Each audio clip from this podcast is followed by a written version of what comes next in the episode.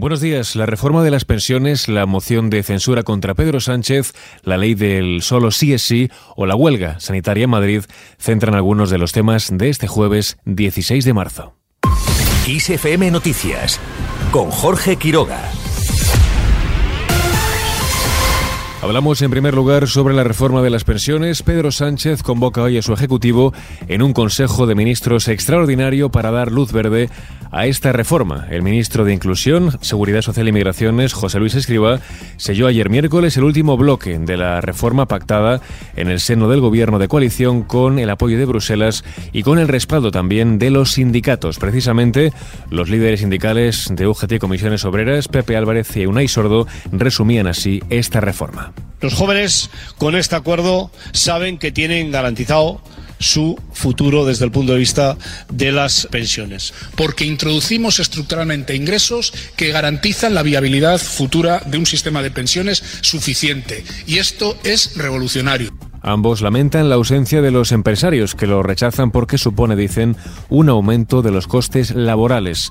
Desde la COE, a través de su presidente Antonio Garamendi, pide respeto a su decisión. Pues no es no, y lo estoy razonando. Es decir, puede gustar o no puede gustar, pero que nadie dude de la lealtad de los empresarios, empresarias y autónomos de este país. El ministro Escriba critica la demagogia que se está haciendo sobre los efectos de la reforma en el empleo. Lo hacemos de una forma gradual, prudente, comedida, que en ningún caso pone en peligro el tejido productivo y la competitividad de las empresas españolas. La reforma, recordemos, aumenta las cotizaciones máximas, el mecanismo de equidad intergeneracional y crea una cuota de solidaridad para los salarios más altos.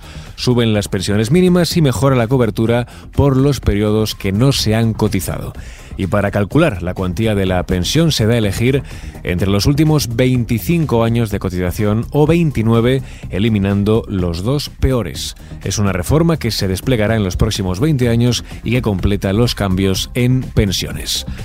Hablamos ahora de la moción de censura contra Pedro Sánchez, el candidato a la presidencia del gobierno, Ramón Tamames, acompañado del máximo dirigente de Vox, Santiago Abascal, informado de los motivos para pedir al Congreso que desaloje a Sánchez de la Moncloa. Ambos comparecen a menos de una semana para que se debata la moción de censura presentada por Vox sin posibilidad alguna de salir adelante. Desde el gobierno, el ministro de Presidencia, Félix Bolaños, no desvela quién intervendrá en el Congreso. Permítanme que no les adelante cómo la vamos a plantear. Podemos, por su parte, hace una propuesta que intervengan todas las mujeres ministras en una moción que califican de farsa. Escuchamos ahora a la ministra de Derechos Sociales, Yone Belarra. Creo que frente a esa búsqueda de protagonismo por parte de la ultraderecha, lo mejor sería que las mujeres desde el Congreso defendamos esos avances y les plantemos cara. Fuentes socialistas del gobierno dicen que se está consensuando el formato con sus socios de coalición, pero descartan que vaya a ser una sucesión de intervenciones de ministras. Escuchamos a María Jesús Montero, ministra de Hacienda y Función Pública a quien corresponde al presidente del gobierno y a partir de ahí cualquier miembro del gobierno puede intervenir en cualquier momento.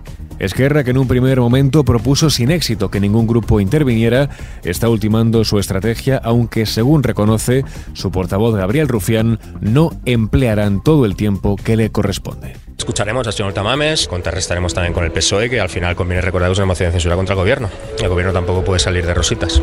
El PP cree que será una victoria para Sánchez y vuelve a justificar su abstención. Escuchamos a la portavoz del partido en el Congreso, Cuca Gamarra. No tiene ninguna, ningún fundamento, no tiene ninguna viabilidad y van a ser los españoles los que en este mismo año 2023, a través de las urnas, vayan a hacerle una moción de censura a Pedro Sánchez. Mientras filtran el discurso de Ramón Tamames, según publica el diario.es, el texto del economista en la moción de censura criticará la Segunda República, dice, idealizada en la ley de memoria democrática y pedirá reformar la ley electoral para que los partidos independentistas no logren una sobrerepresentación e influencia en el gobierno de España. Al margen de este asunto, Pilar Job comparece en el Congreso para hablar de los efectos de la ley del solo sí es sí. La ministra de Justicia abordará tanto la norma como la reforma, también la derogación del delito de sedición o la huelga de los letrados de la Administración de Justicia. Por otro lado, Sanidad de Madrid y el Comité de Huelgas se volverán a reunir hoy si los médicos y pediatras aceptan el preacuerdo. En caso de salir adelante, permitiría ya perfilar la firma del acuerdo que pondría fin así a la huelga que comenzó, recordemos, el pasado 21 de noviembre.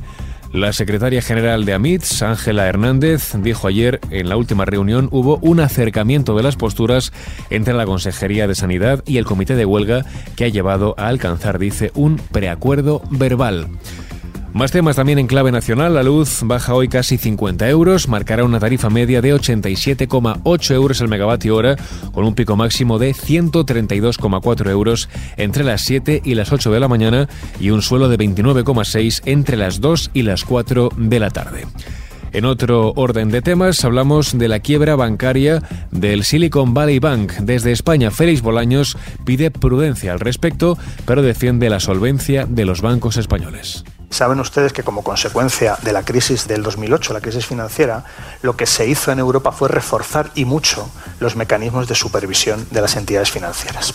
Y por eso hay un mecanismo que es europeo, donde se garantiza por completo los ratios de solvencia y de liquidez de las entidades. Y en particular, las entidades financieras españolas tienen unos índices de solvencia y de liquidez que están muy por encima de las medias europeas. Es decir, creo que aquí tenemos que actuar con prudencia, ver las noticias con cautela, pero también ser conscientes que las entidades financieras españolas tienen una buena salud. Respecto a si el gobierno tomará medidas adicionales para bajar los precios, el ministro de Presidencia ha insistido en que ya las aprobadas están teniendo eficacia. Y nos despedimos con la previsión del tiempo para este jueves. Hoy se espera un aumento de la nubosidad en el tercio occidental peninsular y en el resto predominarán los cielos despejados o con intervalos de nubes altas. Las temperaturas tenderán a bajar, salvo en el interior de la mitad este peninsular. Y así, con la previsión del tiempo, ponemos punto final a este repaso informativo. Como siempre, Susana León estuvo al frente del control de sonido. Ya sabes que toda la información continúa cada hora actualizada en los boletines de XFM. Muy buenos días.